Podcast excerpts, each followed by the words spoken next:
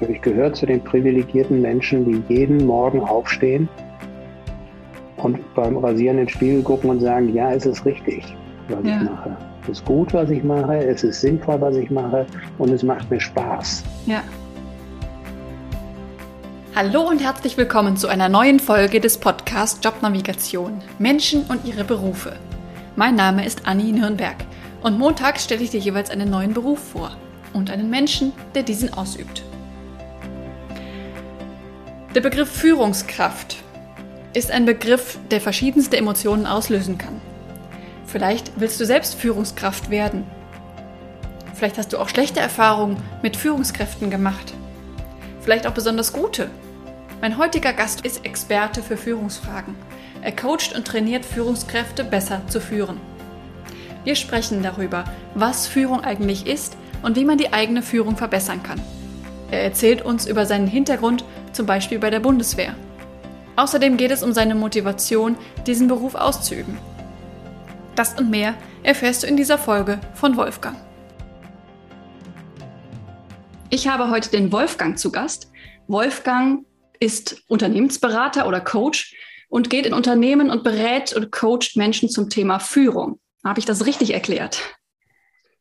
Äh, jein. Berater und Coach ist ja immer so ein Ding. Die einen wollen so genannt werden, die anderen so. Von Hause aus am ehesten würde ich mich äh, mit dem Thema Trainer und Coach äh, identifizieren. Mhm. Äh, ich arbeite mit einer Unternehmensberatung zusammen und äh, wir trennen sehr klar zwischen Trainern und Beratern. Okay. Der, der Berater ist der, der weiß, wie es geht und dem Kunden das erzählt. Ne? Also die Hardfacts, Prozesse gestalten, KPIs und so weiter. Und der Trainer ist der, der dann kommt, wenn es um den Menschen geht und wenn es darum geht, den richtigen Weg der Umsetzung zu finden für den Kunden. Also die Tatsache, dass man weiß, äh, wie eine Produktionslinie gestaltet werden äh, muss und soll, heißt ja noch lange nicht, dass die Menschen dann auch äh, Lust darauf haben, da drin zu arbeiten. Und dann kommen, bei uns im Jargon heißen wir Softies, im Gegensatz zu den, zu den Hardys kommen wir Softies äh, zu Wort und äh, unterstützen den Kunden dann dabei. Wie verklickere ich das meinen Leuten? Wie motiviere ich die dafür? Wie binde ich die da entsprechend mit ein? Okay, also du gehörst ja. eher zu den Trainern. Ich gehöre eher zu den Trainern.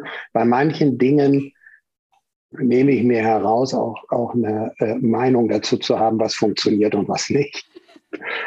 Aber das steht nicht im Vordergrund. Okay. Und bei dir geht es hauptsächlich um Führung. Zumindest so habe ja. ich das auf deiner Website interpretiert.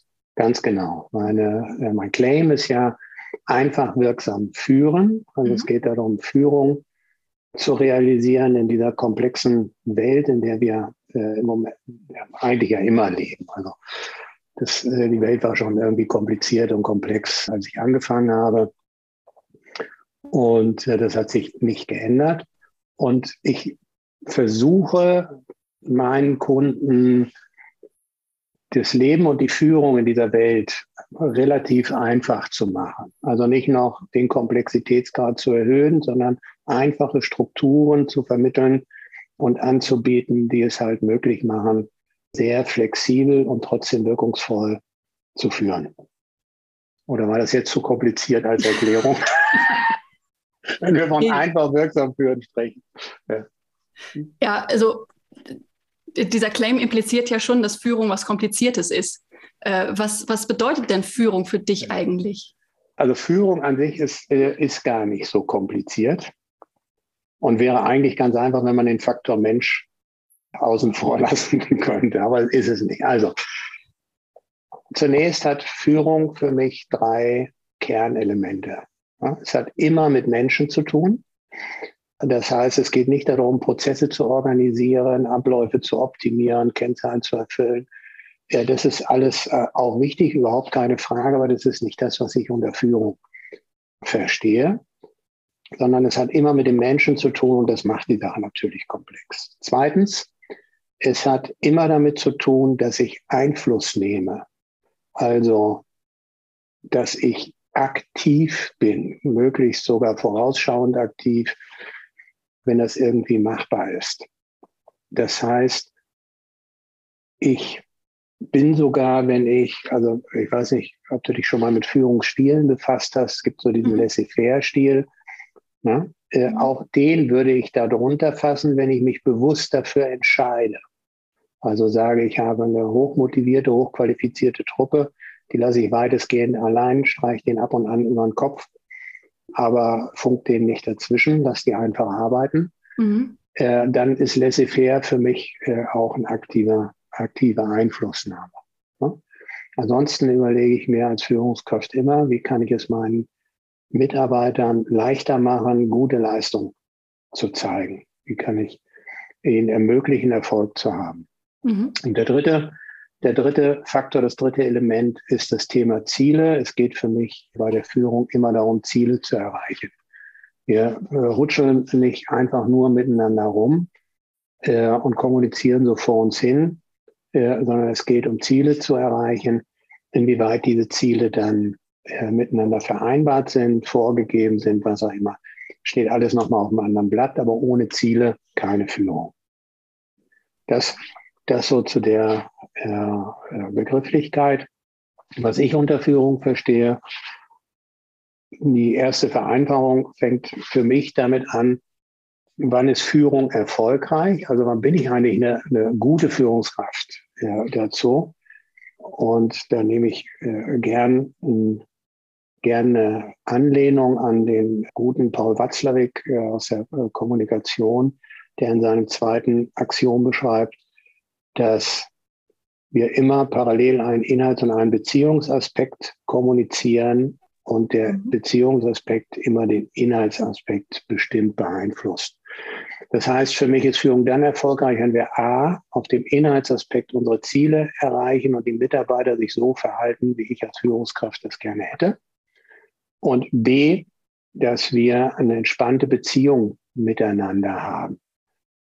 Das äh, ist nicht immer alles toll, äh, was die Führungskraft macht. Also in den Augen äh, der Mitarbeiter, ist völlig normal. Das kommt zu Konflikten, kommt zu Meinungsverschiedenheiten. Da ist auch nichts Dramatisches dabei, aber der Grundtenor muss stimmen. Wir müssen angstfrei, entspannt miteinander umgehen können und über die wesentlichen Dinge miteinander reden können. Mhm. Und äh, was machst du, um Führungskräften zu helfen, dahin zu kommen? Ich arbeite in äh, unterschiedlichen Kontexten. Ja, das heißt, klassisch und so, so bin ich auch gestartet in den, äh, in den Job äh, als Trainer. Das heißt, es gibt irgendwie ein Thema, von dem der Kunde meint, äh, dass das seine Führungskräfte weiterbringt, beispielsweise Feedback geben, Mitarbeitergespräche führen, Verhandlungen führen, äh, Informationen präsentieren, so, solche Geschichten. Äh, und dann äh, es ist ein äh, klassisches Training, acht Leute, Stuhlkreis, äh, bisschen Theorie, viel Praxis, ausprobieren. Einer meiner Mentoren und äh, lieben Freunde hat mal gesagt, Training ist planmäßiges Üben und äh, da ist auch was dran. Der äh, zweite große Aspekt ist das Thema Coaching. Da geht es stärker darum, spezifisch Lösungen für ein Individuum zu finden. Also ein, eine Führungskraft kommt mit einer spezifischen Situation äh, zu mir und wir arbeiten daran und gucken, wie könnte das für dich aussehen. Was ich dann einbringe, ist natürlich mein Wissen, meine Erfahrung. Wir reflektieren das aber immer sehr stark an der Situation der Führungskraft. Was können das für Situationen sein? Ähm, was haben wir aktuell?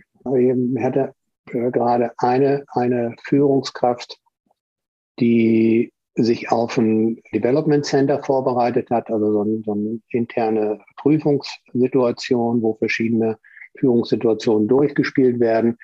Und für sie war es wichtig, sie hatte einen Migrationshintergrund und ein anderes Temperament als wir, wir Deutschen. Und äh, sie war sich unsicher, wie komme ich so an? Also wie setze ich jetzt mein Ding so um, dass ich die nicht gleich alle erschrecke? also sehr im positiven Sinne. Also ja. war für uns in unserem deutschen Unternehmenskontext sehr eine frohe Natur, super gut gelaunt, und dabei hocheffizient und zielorientiert. Also eine schöne Mischung. Ja.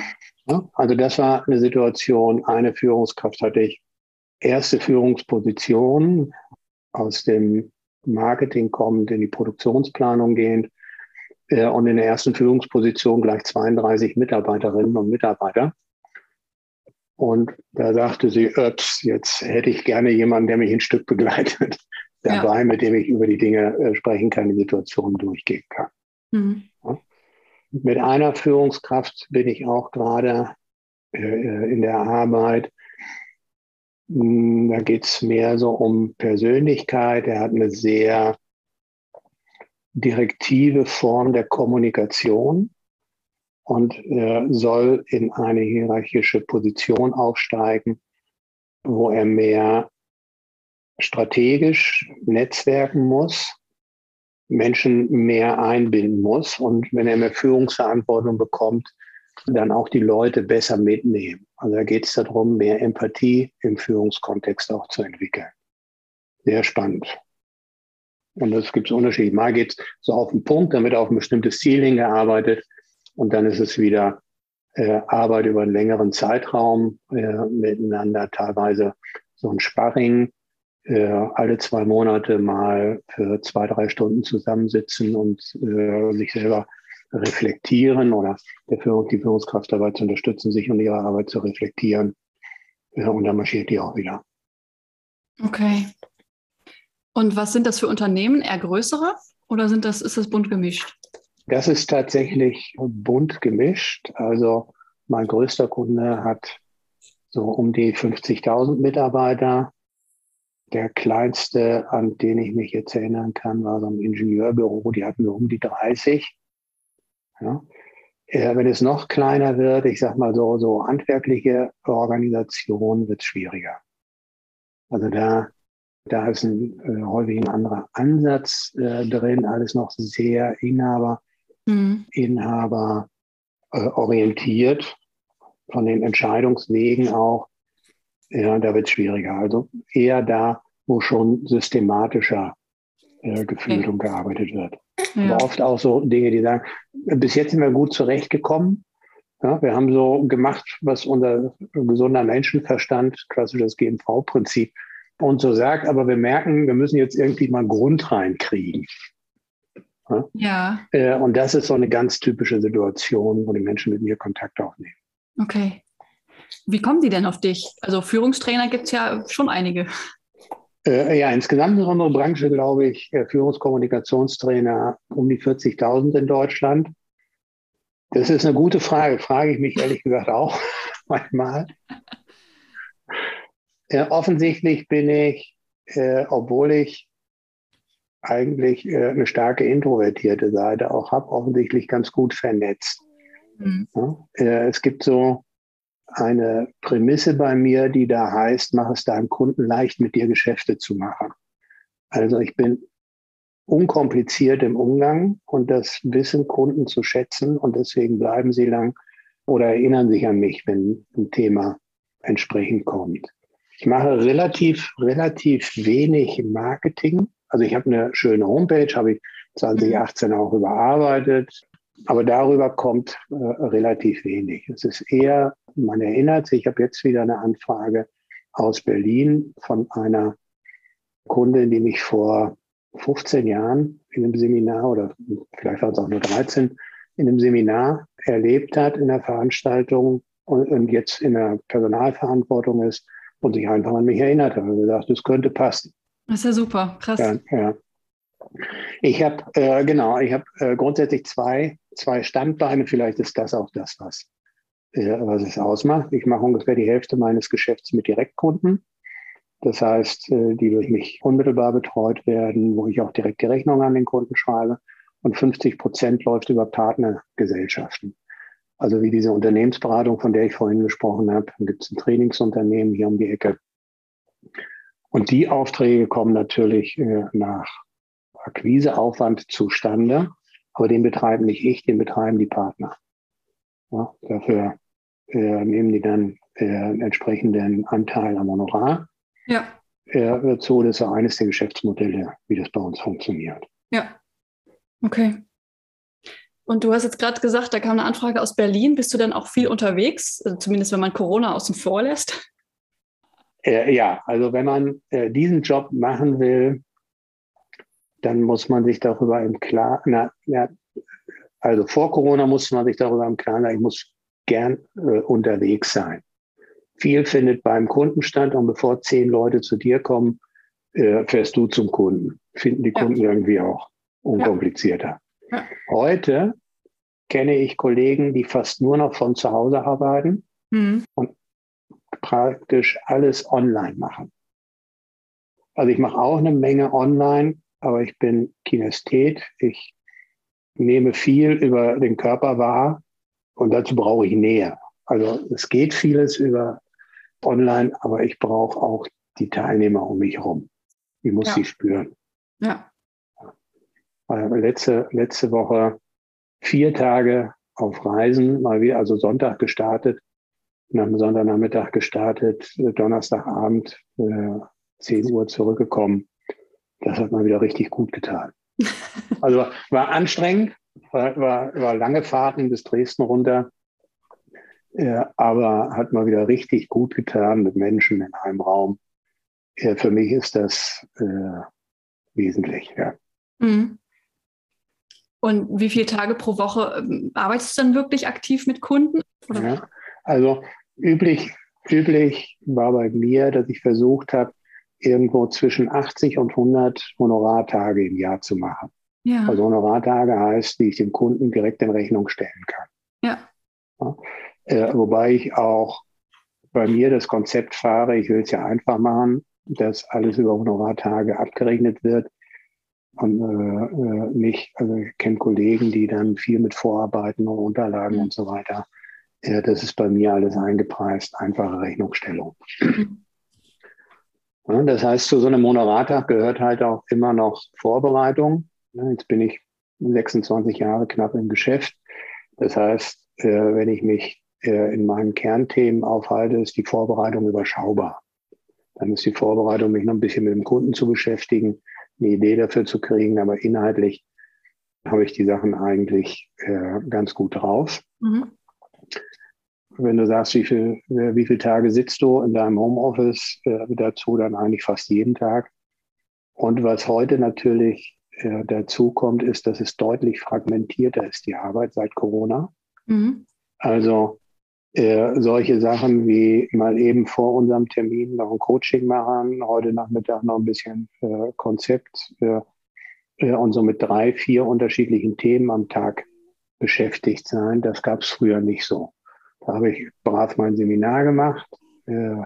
Äh, dann habe ich abends meine E-Mails bearbeitet und alles andere hatte dann Zeit bis nach dem Seminar. Heute ist das strubbeliger, aber nicht schlechter. Also kann man sich darauf einstellen. Muss man sich gut organisieren. Passt aber. Ja. Ja, um sowas zu machen, braucht man wahrscheinlich vor allem Führungserfahrung. Ne? Also in meinem früheren Kompagnon haben wir immer den Begriff genutzt, Referenzerfahrung. Ja. Es wäre schon ganz gut, wenn du ein bisschen was von dem erlebt hast, worüber du sprichst. Ja. Wenn ich das richtig im Kopf habe, weil es das ja auch bei dir der Fall. Du bist ja auf dieses Thema Jobnavigation auch gekommen, weil du sehr bewusst durch diese Situation gegangen bist und das ja. irgendwie auch doof fandst, was da, was da war. Und das ist auch für einen Trainer keine schlechte äh, Variante. Führung habe ich selbst äh, genossen und erlebt.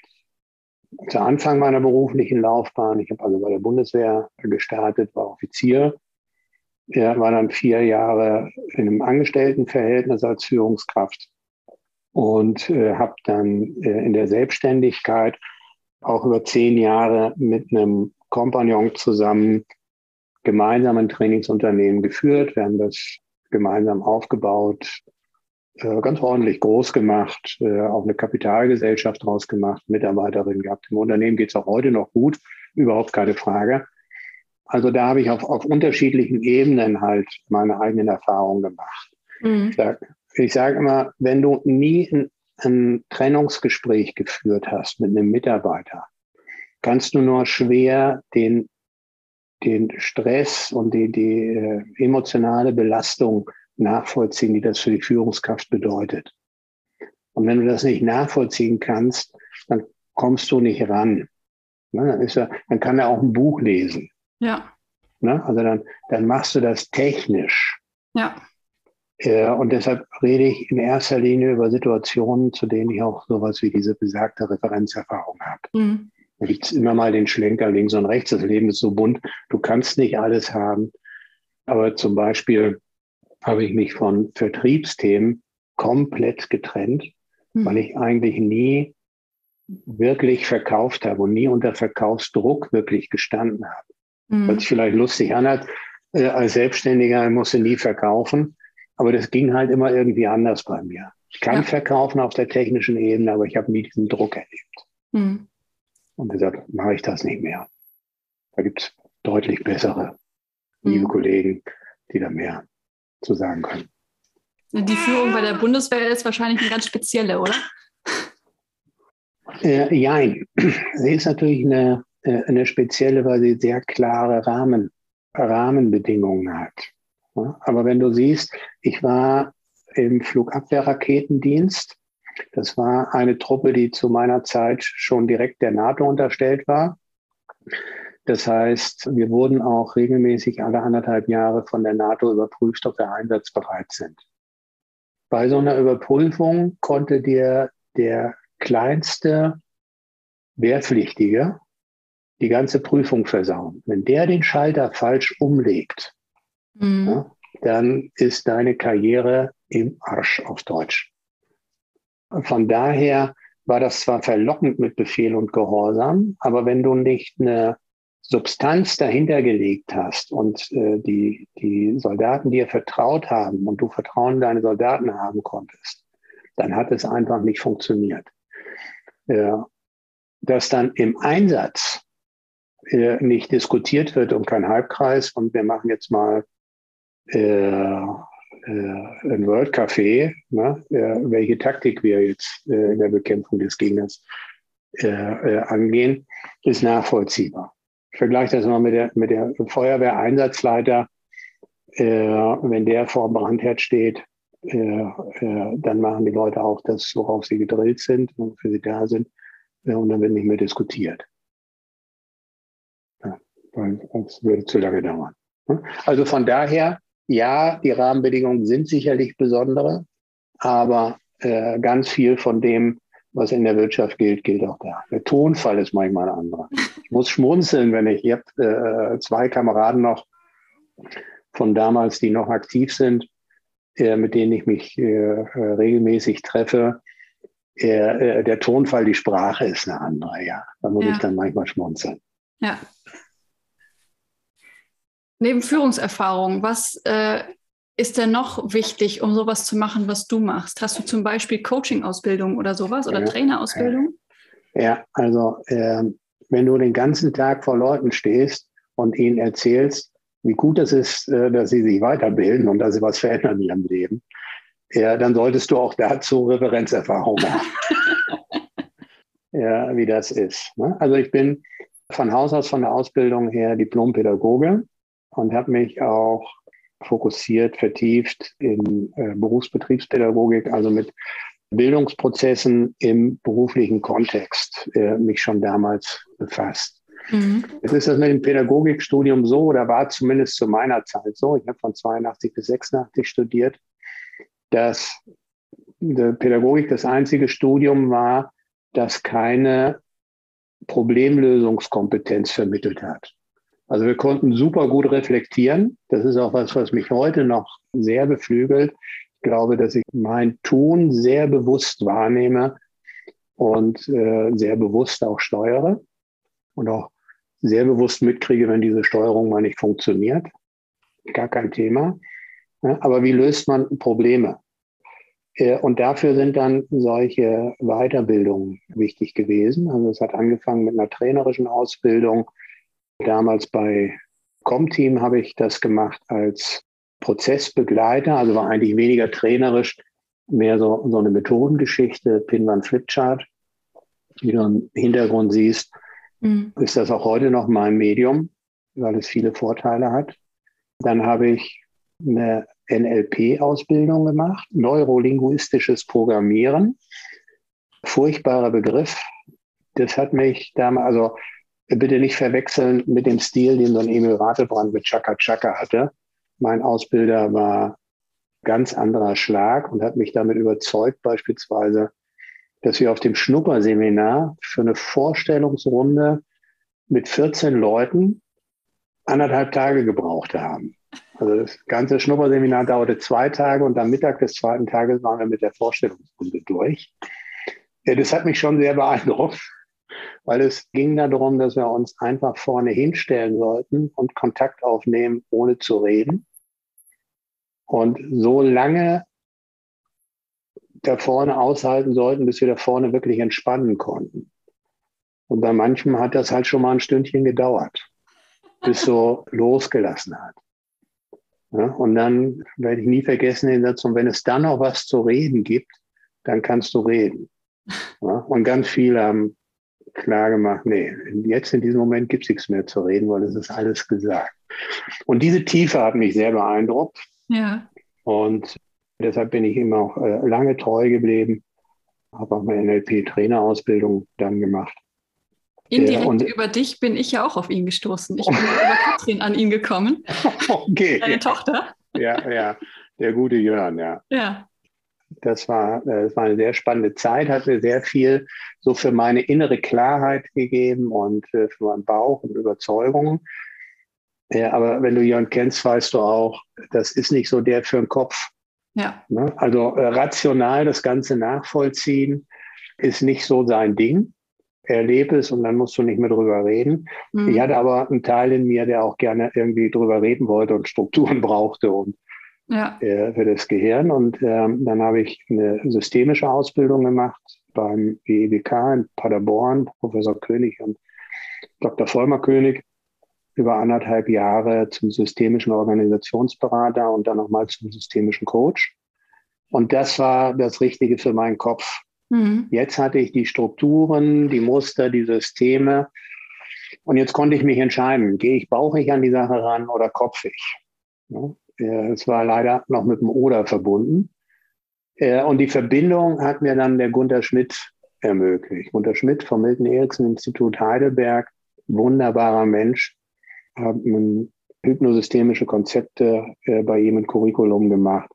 Und der hat für mich die Verbindung zwischen Kopf und Bauch ermöglicht. Und seitdem kriege ich das ganz gut hin.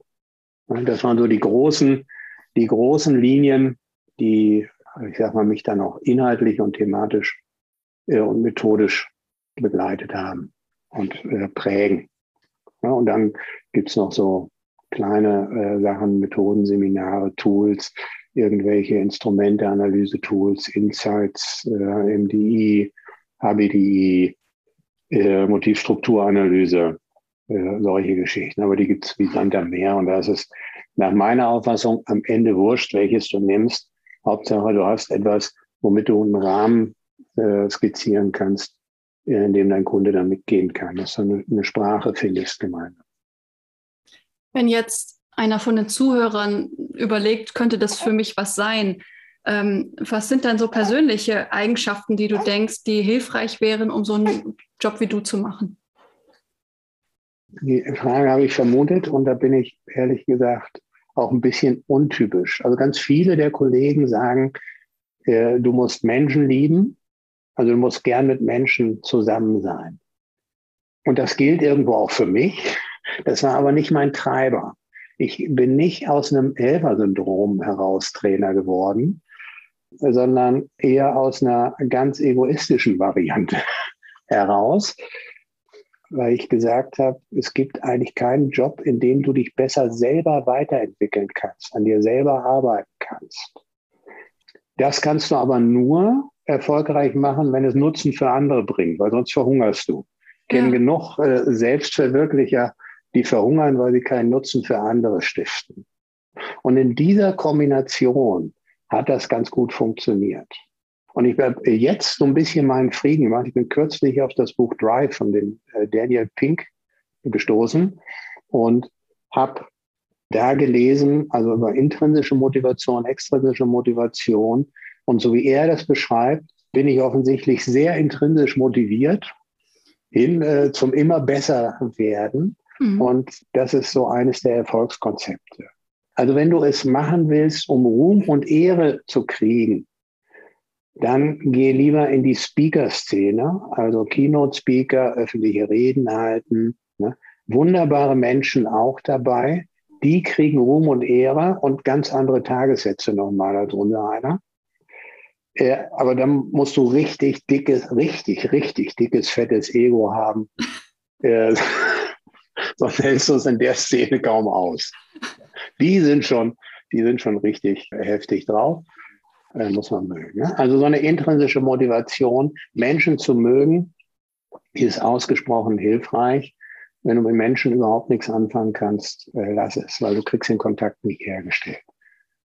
Professionalität, walk the talk. Wenn du von Feedback geben sprichst, dann musst du auch Feedback nehmen können. Ja? Mhm. Und du kriegst Feedback und das ist nicht immer alles schön. Ja. ja? Du musst nicht alles annehmen, du musst dich nicht nach allem richten, was da passiert. Du wirst deinen eigenen Weg finden. Aber äh, dann äh, dich damit auseinandersetzen solltest du, weil sonst kannst du es nicht von den anderen erwarten. Ja, Ausdauer, ein Stück Zähigkeit auch zu haben, kommunikativ so ein paar Grundkenntnisse, äh, weil du sonst mit der Gruppe nicht, äh, nicht klarkommst äh, da. Und naja, über methodische Sachen haben wir schon gesprochen. Ich bin halt ein Fan von Pinwand Flipchart, weil das bleibt. Damit kann ich die Wände tapezieren im Seminarraum, dann kann ich Bezug nehmen. Hm. Ich bin ein sehr vernetzter Denker. Hm. Ich mindmappe gerne. Für mich hängt alles irgendwie mit allem zusammen. Eine Kollegin von mir, äh, mit der ich mal über das Thema philosophiert habe, die macht gerne mit PowerPoint, weil sie sagt, dann ist die Konzentration auf einen Punkt. Mhm. Ja, äh, sage ich, aber so ticke ich nicht, so kann ich auch nicht trainieren. Ja, das, äh, da muss man halt gucken, was man ist. Selbst ja. reflektieren, ne? sich selber nicht zu ernst nehmen, ne? über sich lachen können. Das sind so Dinge, die wichtig sind. Okay. Und jemand im Umfeld, der dir immer wieder einen Spiegel vorhält und dich auf den Boden der Tatsachen zurückholt. Katrin wird ja ein bisschen vielleicht erzählt haben, Trainer können schon manchmal echt abgehoben sein. Trainersprüche haben sie wirklich äh, erleiden und erdulden müssen. Kann ich mir vorstellen. Also Tochter eines Coaches zu sein, ist vielleicht nicht immer einfach. nee, nee. Aber irgendwie, also ich habe eine Erzieherin geheiratet, äh, geflaxt, sie erzieht unsere Kinder und ich erkläre ja, warum das funktioniert. Weil sie hat die, die Problemlösungskompetenz in ihrer Ausbildung bekommen, im Gegensatz zu mir. ja, und das hat ganz gut funktioniert. Ja. Cool. Was macht dir denn so viel Spaß an dieser Tätigkeit? Also die Abwechslung es ist äh, extrem abwechslungsreich. Ich kann auch keine Standardseminare, auch wenn da im Titel immer das Gleiche steht. Meine Auffassung ist, die Menschen sind anders. Mhm. Und das macht es immer wieder. Immer wieder neu, immer wieder äh, ein bisschen anders daran. Auch das Rumkommen, also Reisen, macht mir Spaß. Äh, äh, ich bin neugierig darauf, neue Orte, neue äh, äh, Gegenden kennenzulernen, neue Menschenschläge. Katrin wird ja erzählt haben, dass ich gerne Sport treibe. Ich versuche also an jedem Ort, wo ich bin, wenigstens einen Lauf irgendwie zu machen und so Laufstrecken mhm. zu sammeln. Ja. Cool. Lernen an sich macht mir total viel Spaß. Ich stehe auch gerne vorne zum Lehren. Ja, das ist äh, schon was, wo ich auch Energie rausziehe erkläre auch gerne Dinge, versuche die Dinge noch einfacher zu machen. Ich male gerne schöne Flipcharts.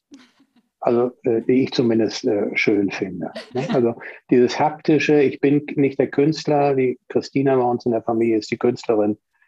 Aber so mit einem schwarzen Filzstift ein Flipchart malen, äh, das eine saubere Struktur hat und das die Leute gerne angucken, da habe ich schon äh, auch, auch mal einen Ehrgeiz. Ja. Und ich äh, liebe es, das kommt aber leider in diesem Job nicht so oft vor, Erfolgserlebnisse zu haben. Das heißt, äh, auch eine Rückkopplung zu kriegen, dass Menschen was damit angefangen haben, was ich ihnen erzähle. Mhm. Ja, wo sie gesagt haben, ja, das ist ein Satz, der begleitet mich noch heute, den du gesagt hast, oder nee, daraufhin habe ich zwei, drei Dinge äh, in meinem Leben verändert und jetzt geht es mir damit besser. Mhm. Und ich äh, äh, liebe Kommunikation, ich merke das immer mehr. Also diesen bewussten Umgang mit der Sprache, auch den feinen Umgang mit der Sprache, sehr genau zu überlegen, was ich sage und was ich ausdrücken will, ist auch was, was mir sehr viel Spaß macht. Spannend. Total. ich, äh, wir hatten das Thema gerade letzte Woche wieder, äh, ich auch zur Gruppe gesagt habe, ich gehöre zu den privilegierten Menschen, die jeden Morgen aufstehen und beim Rasieren in den Spiegel gucken und sagen, ja, es ist richtig, was ja. ich mache. Es ist gut, was ich mache, es ist sinnvoll, was ich mache und es macht mir Spaß. Ja. Ja, und das ist, äh, das sehe ich schon als Privileg. Definitiv. Ja, jetzt, also ich mache es jetzt äh, knapp 26 Jahre. Ja. Und ich bin da sehr dankbar für. Und hast wahrscheinlich auch nicht vor, so bald aufzuhören. An meinem 50. Geburtstag habe ich gesagt, ich mache bis 70. werde jetzt 61. Ich glaube nicht, dass ich bis 70 mache. Okay. Ja, also ich könnte mir vorstellen, mit 65 äh, dann auch wirklich mich einzugrenzen. Das hat zwei Gründe. Äh, der eine Grund ist, ich habe noch ein paar andere Sachen in meinem Leben vor. Mhm. Und äh, die sind auch körperlich nicht unendlich äh, rauszuzögern. Ach so, okay. Das heißt, da brauche ich Zeit und noch ein bisschen körperliche Substanz auch da drin. Äh, und das Zweite ich habe den einen oder anderen Kollegen erlebt, der überzockt hat, wo sein Umfeld dann darauf gewartet hat, mein Gott, wann dankt der endlich ab? Okay, ja. ja äh, man sieht ja endlich ein, das ist es nicht mehr. Ich war kurz davor, äh, äh, in der Anfangsphase dieser Online-Geschichte, als so eine Online-Thematik bei einem wichtigen Kunden von mir richtig, richtig in die Hose gegangen ist. Ja, also war kein, äh, kein Drama, eine dreistündige Veranstaltung, war aber eine wichtige Zielgruppe und wie gesagt, ein wichtiger Kunde von mir und ist so richtig in die Beinkleider gegangen. Und dann habe ich äh, meine Gen Y-Beraterin angerufen, also Christina, meine jüngere Tochter, und habe gesagt, Christina, was habe ich nicht verstanden?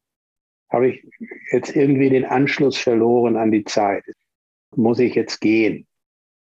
Und äh, dann hat sie mir zwei, drei Fragen gestellt und äh, dann ist mir klar geworden, was es war. Also ich habe ein paar Sachen eins zu eins übertragen von Präsenz auf Online. Das war nicht mhm. richtig. Mhm.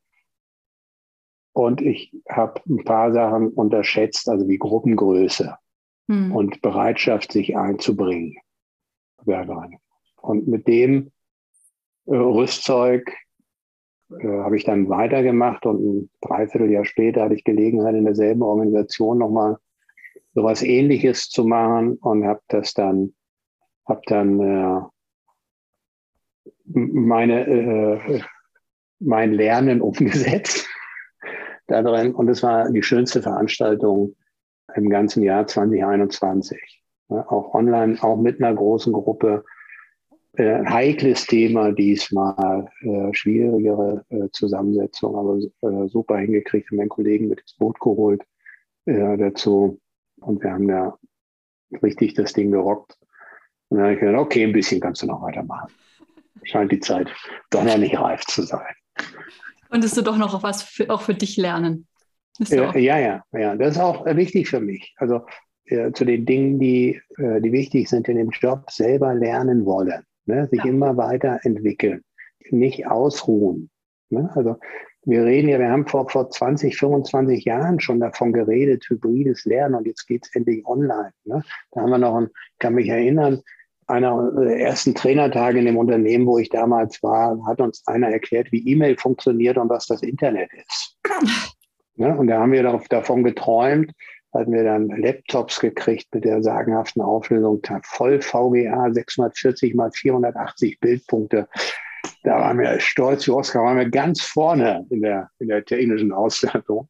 Da haben wir schon davon geträumt, äh, online äh, äh oder, oder äh, digital äh, zu trainieren. Ne? Jetzt ist das zwangsläufig endlich Realität geworden. Und jetzt machen wir es endlich. Ne? Und ich finde es so spannend, äh, dass ich also total Bock habe, da noch mit äh, einzusteigen und diese Phase noch mitzumachen. Ja. Und es gibt ja, als Selbstständiger kannst du ja entscheiden, wie viel du machst. Dann werden es nicht mehr 80 bis 100, dann sind es halt nur noch 40 Tage. Ja. ja und dann äh, ist gut. Ja, aber ich habe Sprachfehler. Ich kann so schlecht Nein sagen. Das äh, kommt irgendwie nicht über die Lippen. Ja, ist, äh, irgendwie, keine Ahnung. Okay. Also schauen wir mal, wie lange ich noch mache.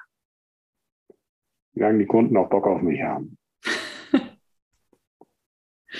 Gibt es sonst noch was, was du den Zuhörern gerne mitgeben möchtest über deinen Beruf? Ja. Also, als ich mich äh, selbstständig gemacht habe als Trainer, war ich 34, 35 und hatte vorher mit meiner Chefin, ehemaligen Chefin darüber gesprochen, weil ich mich eigentlich zu alt dafür fand, den Umstieg zu machen. Daraufhin sagte sie, nee, nee, Herr Müller, Sie sind zu jung. Hätte ich jetzt auch gesagt. Ich finde das schon jung, Führungstrainer. ja, ja. Äh, ich kenne junge Trainer, die gut sind, die motiviert sind, ähm, die auch das richtig gemacht haben. Ich kenne äh, Kollegen, die äh, mit 40, Mitte 40 umsteigen. Mach dir klar, was ist dein Thema, worüber willst du sprechen und was kannst du dazu wirklich auch an Erfahrung mit reinbringen. Mhm. Ich habe einen jungen Kollegen, der sich auf Mentaltraining spezialisiert, der, der hat seine Erfahrung als Golfprofi gesammelt. Ne? Das ist glaubwürdig. Ne? Ja, ja. Äh, gerade Golf ja ein Sport ist, wo du mental extrem stark sein musst. Ja. ja um das äh, immer wieder abzurufen. Ne? Oder äh, ebenfalls ein junger Kollege, der spricht über Vertrieb. Der hat aber auch zehn Jahre Vertrieb hinter sich. Ja. Der hat von klein auf hat der Verkaufen gelernt und geübt. Das ist glaubhaft. Ja? Äh, Führung Du wirst wahrscheinlich ein bisschen älter sein und wenn du als äh, Unternehmensberater und Coach für Geschäftsführer glaubhaft sein willst, dann brauchst du wahrscheinlich noch ein bisschen mehr. Also mach dir das klar, was du machst und dann steht dir die Welt offen. Du kannst als Trainer arbeiten, also du kannst dich an ein Unternehmen anschließen, du kannst als angestellter Trainer arbeiten, als Freiberufler fest angebunden an Unternehmen. Äh, du kannst Coach äh, sein, du kannst dein eigenes Unternehmen gründen, kannst dich unternehmerisch austoben. Also die, das ist so ein buntes Feld. Mhm. Da ist enorm viel drin. Du musst fleißig sein, du musst Nerven haben, gut vernetzt sein, dann funktioniert das. Vielen lieben Dank. Fand ich sehr spannend und sehr lehrreich. Ich äh, danke dir, Anni, die Gelegenheit zu haben. Dann haben wir die Familie ja bald voll. Stimmt. Das war eine weitere Folge des Podcasts Jobnavigation Menschen und ihre Berufe mit Anni Nürnberg. Ich hoffe, dass du jetzt besser beurteilen kannst, ob eine Führungskarriere oder auch eine Karriere im Training und Coaching für dich interessant ist. Wenn du vertiefende Fragen zum Interview hast, kontaktiere mich gerne unter podcast.jobnavigation.de. Wenn du unsicher bist, wie es für dich beruflich weitergehen soll und in welchem Beruf du so glücklich sein kannst wie Wolfgang, helfe ich dir gerne weiter. Schreib mir einfach oder schau dich auf meiner Webseite um. Den Link findest du in den Shownotes. Auch alle Ausbilder und Bücher, die Wolfgang erwähnt hat, findest du dort verlinkt. Und wenn du dich über seine Schlussbemerkung wunderst, seine Tochter Christina habe ich auch schon interviewt, nämlich in Folge 28. Sie ist die Datenvisualisiererin. In der nächsten Folge geht es weiter mit zwei jungen Männern, die schon mit 18 ein eigenes Unternehmen führen Schalte auf jeden Fall wieder ein, es wird sehr spannend. Wenn du keine neuen Folgen mehr verpassen möchtest, abonniere diesen Podcast in deiner Podcast-App. Ich freue mich auch tierisch über positive Bewertungen bei Apple Podcasts. Vielen Dank schon mal dafür. Bis nächste Woche, deine Anni von Jobnavigation. zum Beispiel so eine Geschäftsreise nach Serbien, wo man denkt, das würde man eigentlich erst als Erwachsener machen, mhm. aber was wir halt jetzt schon irgendwie machen.